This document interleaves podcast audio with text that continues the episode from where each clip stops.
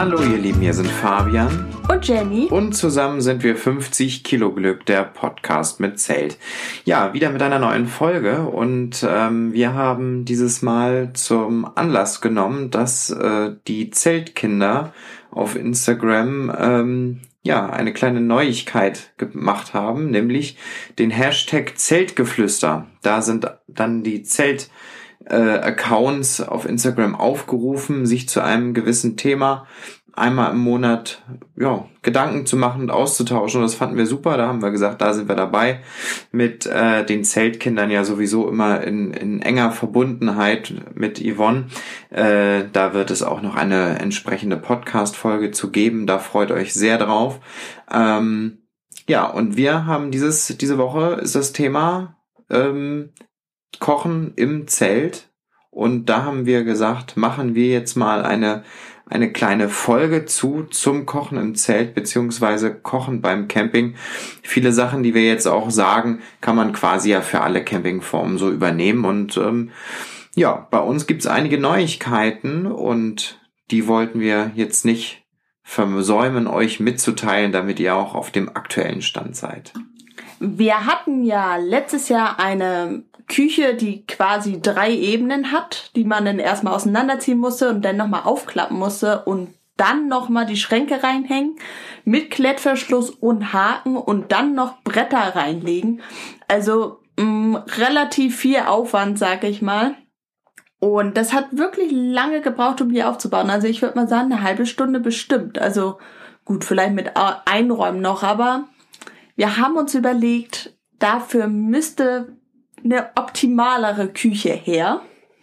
Und äh, dann haben wir uns über die Winterpause viele Gedanken gemacht, wie soll sie aussehen, wie soll sie zusammenklappbar sein. Dann müssen wir ja auch immer auf das äh, Platz achten, wie groß ist das Packmaß und so weiter und so fort. Gar nicht mal nur das, sondern wir können ja mal vielleicht nochmal anfangen, wie sind wir eigentlich zu unserer alten Küche gekommen? Das ist äh, eigentlich eine ganz schöne Geschichte, die kann ich gerne erzählen, denn diese Küche ist, ähm, also die, die wir jetzt bisher hatten und genutzt hatten, ähm, die ihr auch aus unseren Roomtouren so kennt, ähm, diese Küche ist eines unserer tatsächlich noch verbliebenen Erstausstattungsgegenständen. Das heißt, als wir letztes Jahr angefangen haben, uns mit der ganzen Angelegenheit auseinanderzusetzen und ähm, uns die Erstausstattung zusammenzuklauben, ist auch diese alte Küche dabei gewesen. Das war ein Kauf bei eBay Kleinanzeigen. Dafür sind wir noch relativ weit gefahren.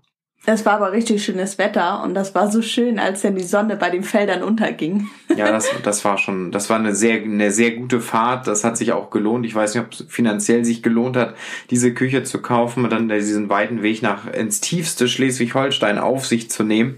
Aber das war auf jeden Fall ein richtig, richtig schöner Abend und wir waren heilfroh, dass wir diesen Küchenschrank kriegen konnten. Ähm, denn das ist, da kannst du auch gleich nochmal was zu sagen. Also ähm, Küchenmöbel oder Campingmöbel sind ja oft relativ teuer.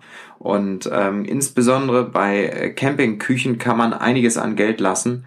Und da gibt es große, große Unterschiede. Und wir waren wirklich sehr, sehr froh, dass wir die Möglichkeit hatten, diesen, diesen eBay Kleinanzeigen-Fund gefunden zu haben und diese Küche in einem sehr, sehr guten Zustand zu bekommen für einen relativ geringen Kurs. Und ähm, das war einfach, das war einfach so eine, ein guter Abend, wo wir dachten, Mensch, wir haben richtig Bock jetzt endlich auszuprobieren und wir, wir nähern uns langsam der völligen Erstausstattung. Auf jeden Fall ist die Küche gut, wenn man, ich würde sagen, wenn man eine wirklich große Familie ist und Platz braucht in der Küche. Denn die neue Küche ist von, man hat nicht mehr so viel Abstellfläche, würde ich jetzt mal behaupten. Aber sie reicht vollkommen aus. Ja. Möchtest du vielleicht den Namen verraten von unserer Küche? Ja, also das ist jetzt natürlich jetzt äh, jetzt nicht gedacht als große Werbeaktion. Wir kriegen dafür jetzt auch kein Geld oder so, also nicht, dass ihr das denkt. Aber ähm, wir haben uns äh, bei bei Door Out, ähm, wo wir auch schon unsere Zelte gekauft haben, ja informiert und mal gefragt, was habt ihr so im Angebot, was ähm, was macht für unseren Bedarf so Sinn und da wurden wir sehr gut beraten und ähm, haben dann eben die Outwell Padres XL Kitchen Table äh, uns zugelegt. Ähm, definitiv eine der teureren Küchen, aber auch für das, was wir erwartet haben, waren wir doch echt positiv sehr viel mehr zufrieden, als wir dachten. Es gibt diese Küche auch noch in klein, falls ihr irgendwie schon eine Grundküche habt und quasi einfach nur noch eine kleine Abstellmöglichkeit haben wollt, gibt es auch noch mal in klein. Und wir haben die jetzt, ich glaube, vor zwei Wochen bekommen. Genau. Und dann wollten wir die natürlich auch sofort aufbauen und wissen, wie das ist und dies und das. Man ist ja immer aufgeregt wie so ein Kind. Und dann waren wir schon ziemlich beeindruckt, denn ich habe diese Küche ausgepackt und innerhalb von einer Minute stand diese Küche. Das war auch einfach wie Weihnachten. Dieses Gefühl, dieses, also ich, wir haben ja zusammen uns drum ge gekabbelt, wer jetzt den Karton aufmachen, weil wir wirklich schon sehr, sehr ähm, uns auf diese Küche gefreut haben und äh, ja, da haben wir denn diese Küche ausgepackt und es war einfach von der Haptik her richtig geil. Das fühlte sich gut an, das war einfach eine gute Qualität und ähm, das hat einfach Spaß gemacht und Lust auf Campen. Und das Praktische ist, man muss es wirklich einfach nur quasi auseinanderziehen. Da sind nämlich die, die, die Beine von der Küche sind mit einem Gelenk zusammenklappbar. Und dann muss man das einfach nur auseinanderziehen. Und dann steht diese Küche. Und mein Lieblingsfuture von dieser Küche ist das muss ich leider zugeben, was ich halt auch sehr überzeugend von dieser Küche fand. Man kann das so ausziehen und dann passt da dieses Waschbecken von Outwell rein. Das kann sich niemand vorstellen, wer das nicht gesehen hat. ähm, also wenn man, wenn man diesen Küchenschrank hat, also im Endeffekt ist es genauso ein ganz normaler äh, Küchenschrank wie jeder, jeder andere Campingmöbelschrank halt auch sonst, ähm, dann eben oben mit so einem, mit diesem Aufsatz gegen die, äh, gegen, als Windschutz, ähm, den man nicht wie bei anderen Küchen oder wie auch bei unserer alten bisherigen Küche mit so einem Saugnapf da dran macht, sondern tatsächlich sind da kleine Aussparungen im, im Holz, denn die, die Arbeitsplatte der Küche besteht aus aus einem Bambusholz. Ähm, und ähm, aber an der Seite davon kann man so eine so eine Metallschiene, so einen Metallbogen ausziehen und kann da rein dann erstens mal kann man da Haken dranhängen und wenn man das hat und wir hatten es nur gerade ähm, diese Outwell Fallschüssel so eine, so eine rechteckige Outwell-Fallschüssel haben wir einfach da reingehängt und ähm, dafür ist das Ganze auch gedacht. Und das ist Man kann gut. auch, sie ist auch dafür gedacht, normale Mülltüten reinzuhängen. Also kannst du auch als Mülltütenhalter verwenden. Sieht nicht so schön aus, aber geht auch. Das glaube ich dir wirklich. Und ich fand das immer, das ist vielleicht ein kleines Luxusproblem, aber wenn man irgendwie mal so schnell Hände waschen wollte. Ganz kurz, ganz kurze Zwischen, äh, Zwischengrätschung in diesem Fall. Ja, das ist ein Luxusproblem und Jenny hat beim Kochen im Zelt und bei der Küchenausstattung im Zelt sehr, sehr, sehr viele Luxusprobleme und ähm, wir versuchen die sukzessive zu lösen, diese Luxusprobleme. Auf jeden Fall, wenn ich zum Beispiel Brot gebacken habe und so so teigige Finger habe und die irgendwie ein bisschen grob abwaschen will, damit ich raus kann und sie vernünftig abwaschen will, dann kann ich jetzt halt unseren Wasserkanister neben das Waschbecken stellen, den Wasserhahn von dem Wasserkanister aufmachen und sie grob sauber machen und muss das nicht irgendwie im Knien noch irgendwie das Waschbecken dazu holen und so weiter und so fort und das halbe Zelt unter Wasser setzen.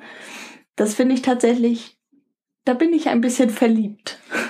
Ja, also ich fand viele Sachen jetzt nicht ganz so äh, wichtig, aber ähm, mir ging es da tatsächlich um die ja, wie das Ding einfach aussieht. Und ähm, mir gefällt diese neue Küche extrem gut. Und das Zeitersparnis beim, äh, beim Aufbauen ist schon ein großes. Und ähm, das macht sehr, sehr viel. Die Küche ist ja sowieso schon immer, weil da sehr viel Kleinkram dabei ist, ähm, schon immer ein, sehr, sehr zeitraubendes Element gewesen beim ähm, kompletten Setup-Aufbau. Und äh, da ist es einfach so, dass wir jetzt mit dieser Küche, das war immer ein Gefrissel und Gefummel und es hat genervt und vom Packmaß war die zwar von der Grundfläche her klein, aber sie war irgendwie so ausgebeult dick und das war alles ähm, nicht so geil.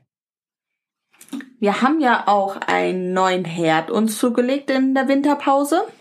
Und wir hatten ja vorher Elektro, ein, zwei Elektroherdplatten und mussten dann natürlich auch, auch auf Campingplätzen immer sehr darauf achten, dass wir eine hohe Ampereleistung haben, damit uns die Sicherung nicht rausfliegt und so weiter und so fort. Und wir hatten immer ein bisschen Angst vor Gas und haben uns da jetzt aber ganz viel informiert und haben uns jetzt tatsächlich einen Gasherd gekauft ja, also wir hatten, wir hatten ja mit dieser alten ähm, Elektroherdplatte, auch die kennt ihr, ähm, zumindest diejenigen, die uns äh, auch auf Instagram folgen, ähm, kennen diesen, diesen Elektro, diese Elektro-Doppelherdplatten ähm, einfach aus seinen Ruhmtouren. Die stammen noch zu den, aus den Zeiten von meinen Großeltern aus dem Schrebergarten. Also von daher, die sind jetzt nicht ganz so jung mehr. Ich glaube, das war noch ein weiterer Grund. Die sind halt auch nicht dafür da, um die andauernd mitzuschleppen.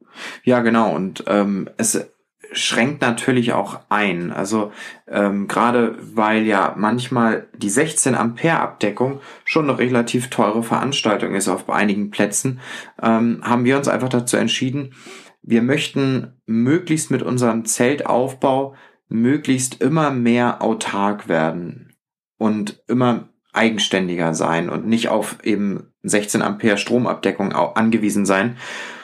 Ja, und so ist es halt dann eben das Gas geworden. Dann haben wir uns auch noch überlegt, ob wir überhaupt den Wasserkocher brauchen, weil wir hatten eigentlich früher immer zwei Küchenkisten und wollten versuchen, das jetzt auf eine Küchenkiste zu minimieren. Und dann haben wir überlegt, verzichten wir auf den Wasserkocher und kochen einfach das Wasser auf der auf den Gaskocher und haben das dann die Zeit genommen, wie viel das auf dem Gaskocher äh, braucht und wie lange das auf dem äh, in einem Wasserkocher braucht. Und der Unterschied war doch relativ groß. Also auf dem Gas ging's schneller. Nee? Nee, das war ziemlich gleich. Ah, okay. Weil wir ja jetzt auch nicht so einen Wasserkocher hatten, der so viel Wattleistung hatte, weil wir da auch wieder drauf geachtet hatten. Ich dachte, das wäre ein größerer, größerer nee, Fortschritt das, gewesen.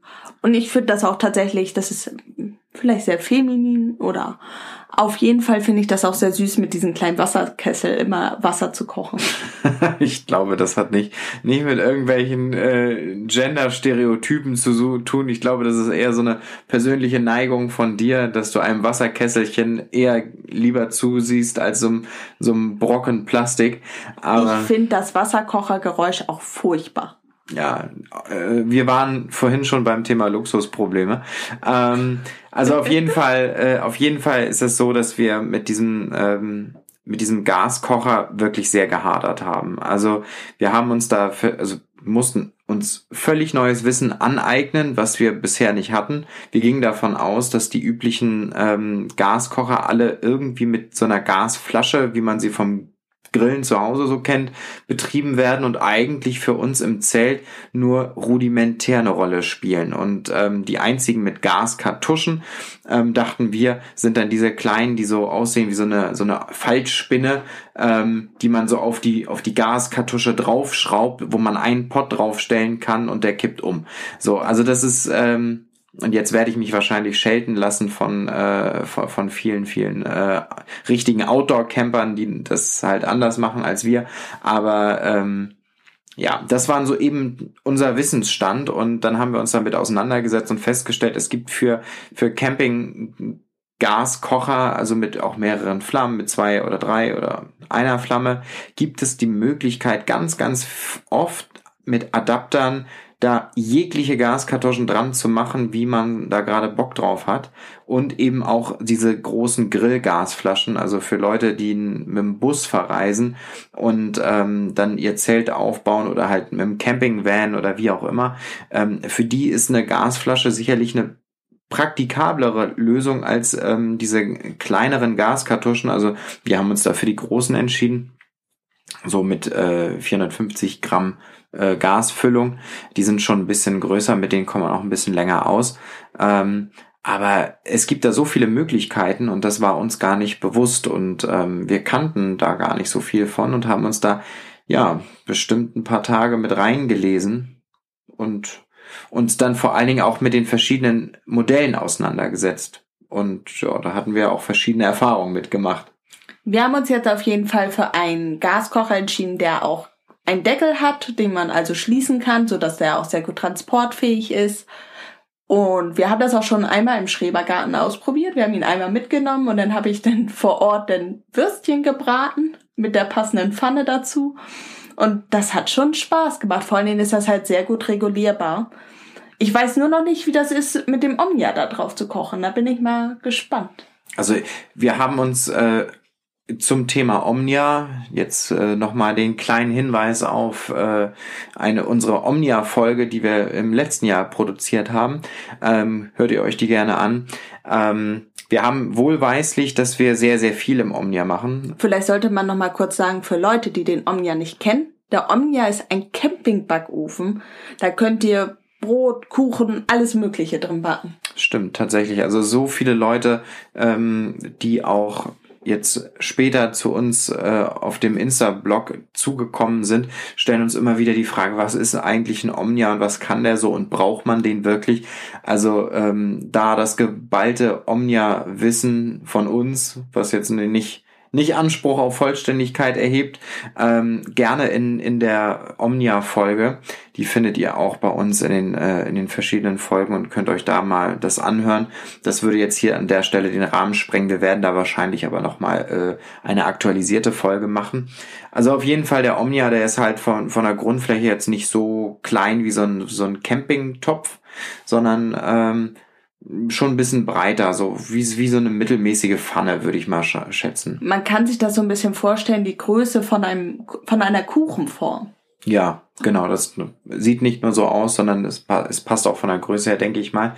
Und ähm, dementsprechend ist das alles äh, schon auch so gewesen, dass wir uns von Anfang an den, den Kocher auch danach ausgesucht haben, wo jetzt nun der drauf passen kann und zwar noch mit einer Pfanne nebenbei.